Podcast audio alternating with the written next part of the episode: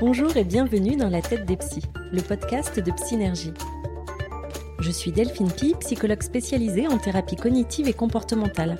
Je propose des suivis à mes patients et patientes sur Psynergie, l'application de psychothérapie par chat vidéo.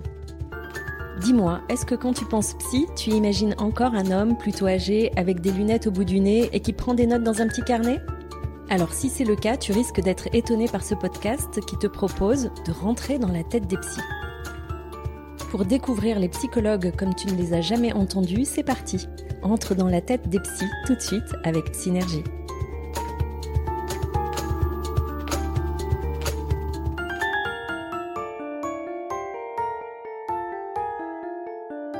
Aujourd'hui, on part dans la tête et la vie de Céline, psychologue depuis 10 ans et spécialiste des troubles du sommeil. Elle nous parle des insomnies et des solutions thérapeutiques qui permettent de retrouver enfin un sommeil de qualité.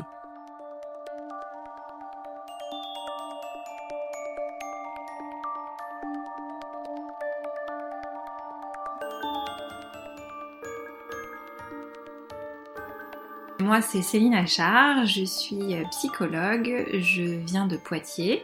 J'ai fait mes études de psycho, notamment la licence à Nanterre, en région parisienne.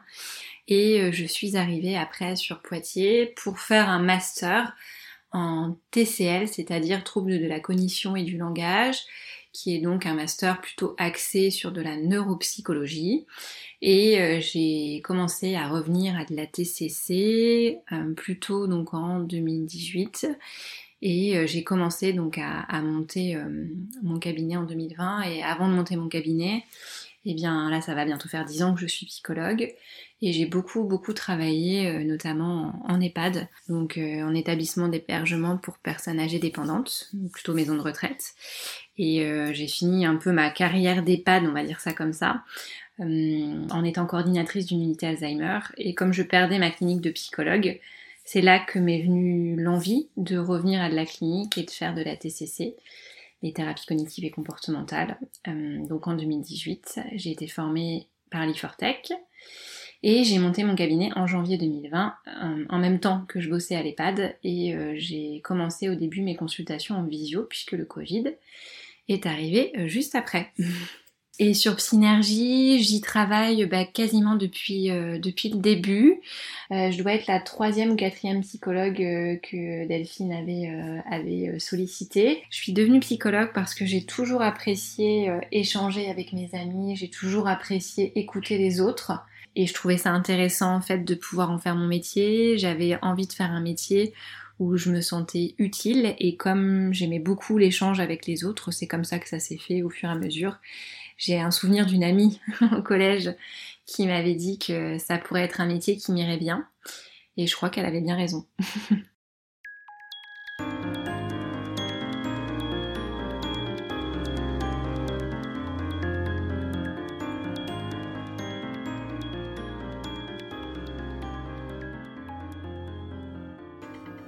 de la TCC depuis euh, bah, deux ans et demi. Et euh, je me suis beaucoup intéressée euh, au sommeil notamment, parce que bah, les troubles du sommeil, ça c'est présent chez beaucoup de personnes dans notre population. Et tout le monde en souffre aussi bien les enfants que les adolescents et notamment les adultes. Et c'est comme ça que m'est venue l'idée de me spécialiser. Je travaille en partenariat avec un des centres du sommeil à Poitiers alors l'insomnie, eh ben, c'est vraiment euh, un manque ou une mauvaise qualité de sommeil que l'on peut avoir, qui va retentir le lendemain sur les activités diurnes qu'on peut avoir au niveau physique, psychique et social. Donc on a une plainte souvent qui est, euh, qui est prédominante d'insatisfaction par rapport à la quantité, à la qualité du sommeil. On va avoir parfois des difficultés à initier le sommeil, des difficultés à maintenir le sommeil aussi, ou un réveil matinal qui va être assez précoce avec une incapacité à se rendormir. On peut dire que bah, au niveau du sommeil, quand l'insomnie va devenir inquiétante, quand ça se produit au moins trois nuits par semaine, souvent c'est le critère qu'on donne, c'est présent depuis au moins trois mois et elle se produit, euh, voilà, elle peut pas être mieux expliquée euh, par, euh, par exemple, un autre trouble du sommeil, parce qu'on peut avoir des troubles du sommeil type apnée du sommeil, la narcolepsie, c'est-à-dire la tendance à dormir tout de suite. Donc, on peut aussi préciser que l'insomnie ne va pas être imputable aux effets physiologiques d'une substance ou d'une, donc quand je dis substance, ça va être une drogue, un médicament par exemple.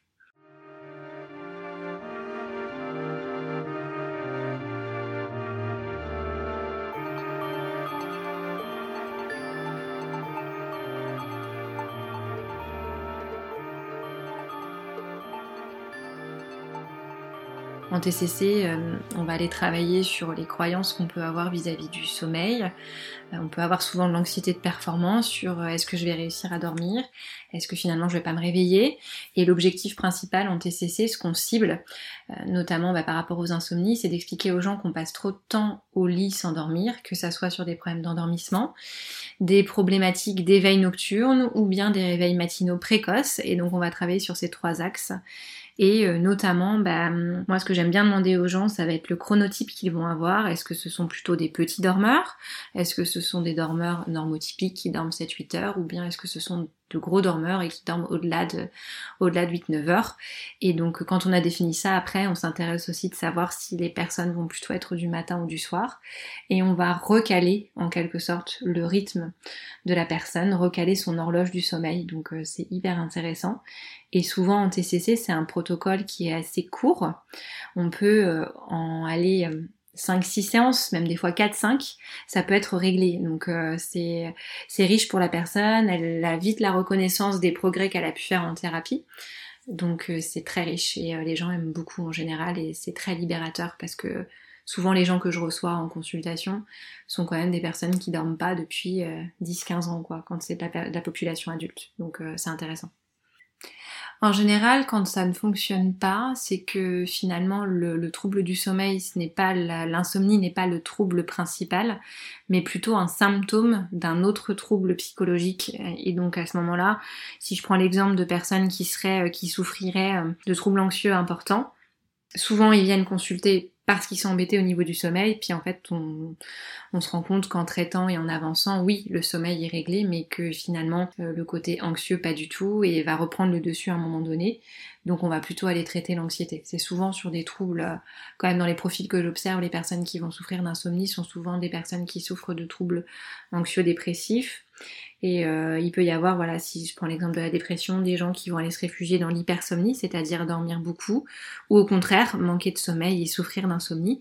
Et j'interviens quand même de toute façon. Donc euh, le taux d'efficacité, il est quand même très bon en général. Et s'il l'est moins, ça s'explique plus parce que le trouble du sommeil va être un symptôme et non pas euh, la cause principale du motif de consultation en fait.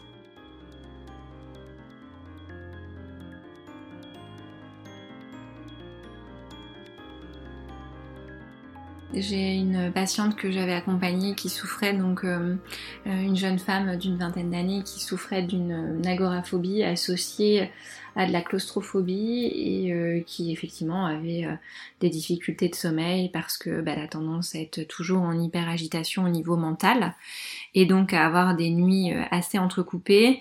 Et j'ai vraiment pu l'accompagner, je l'ai vu au début de ma carrière en libéral. Et en fait au départ ce qui était assez euh, particulier avec euh, l'ambiance du coronavirus, c'est que euh, j'allais chez elle au tout début, parce que au départ j'avais commencé par de la visio et j'avais pas forcément de locaux, parce que c'était une période où bah, c'était difficile de trouver des locaux et les gens étaient plutôt à être confinés, donc c'était pas la priorité. Donc il m'arrivait, en respectant bien évidemment les gestes barrières, d'aller notamment chez cette patiente-là. Et puis quand j'ai pu avoir mon bureau, bah, on a réussi à faire différentes expositions et et du coup, c'est vrai que c'était une patiente qui, euh, qui m'a beaucoup marquée parce qu'en projet de vie, elle, euh, elle souhaitait devenir maman, elle voulait voyager, mais son agoraphobie la limitait tellement.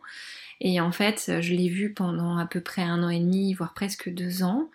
Et on a fait un énorme travail par rapport à ça. Elle a pu réussir à faire, à l'issue de la thérapie, elle a réussi à mieux dormir. Elle a réussi à faire ses courses toute seule. Réussir à sortir de chez elle sans forcément prendre à manger pour la rassurer par rapport à ses angoisses. Elle a pu partir à la dune du Pilat, ça c'était son rêve et elle a pu euh, voyager et partir à Punta Cana en avion alors que c'était inenvisageable avant qu'elle qu'elle me consulte. Donc euh, j'ai vraiment un, très très bon souvenir de cette patiente-là.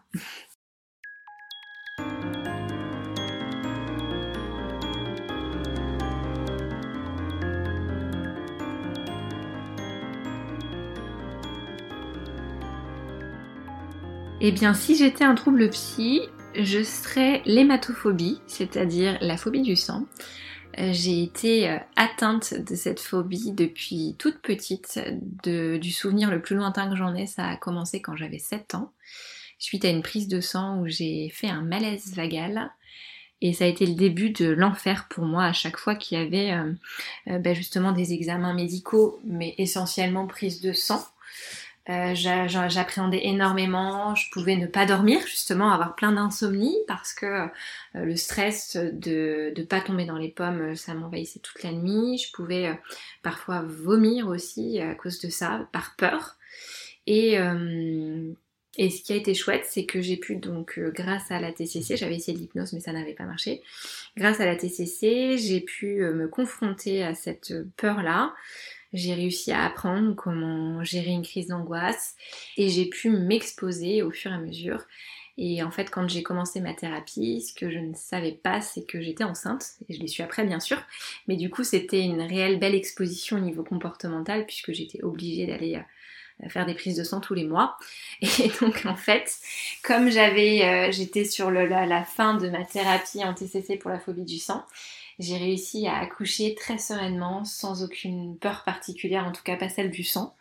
Et, euh, c'était super. Et euh, aujourd'hui, voilà, je peux regarder des séries euh, sans tourner la tête. Je peux écouter des magazines en lien avec la santé. C'est ok. Je dis pas que j'irai voir un prélèvement de don d'organes, par exemple, ou une grosse opération chirurgicale. Je suis pas sûre. Mais en même temps, je suis pas chirurgienne, donc ça tombe bien. Mais ça m'a beaucoup aidé. je voulais vraiment arriver à franchir ce, d'affronter cette peur parce que comme je travaillais au départ en EHPAD, comme je le disais tout à l'heure, il fallait parfois aider des résidents euh, qui euh, qui recevaient des prises de sang par des soignantes, des infirmières. Bah, il fallait arriver à les divertir pour ceux qui n'aimaient pas ça. Et donc euh, je pouvais rester dans une chambre sans tomber dans les pommes. Donc ça c'était quand même une réelle fierté, plus la naissance après de mon fils évidemment, où ça a été beaucoup plus simple ensuite. Et là, dès que j'ai des examens à faire, bah il n'y a pas de problème quoi. J'ai plus du tout de malaise vago comme j'ai pu en avoir.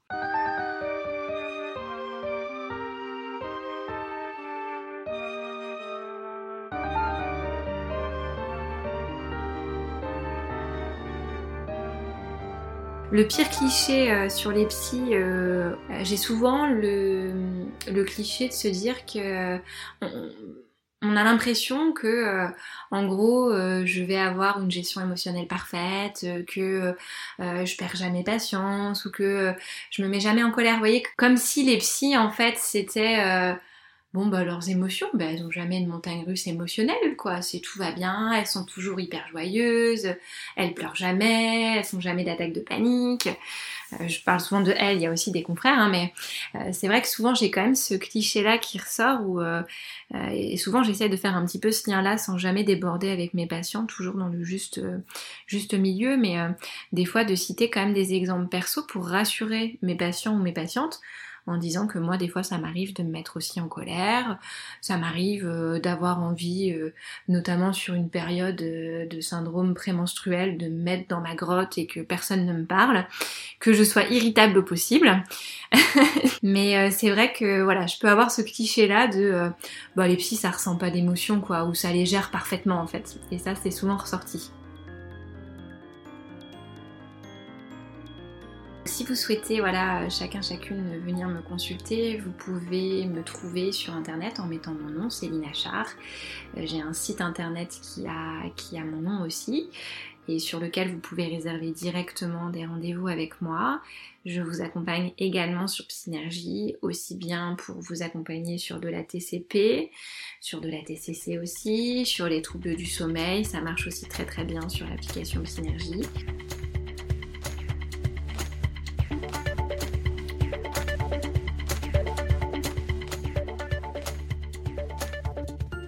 Merci d'avoir écouté Dans la tête des psys, le podcast de Psynergie.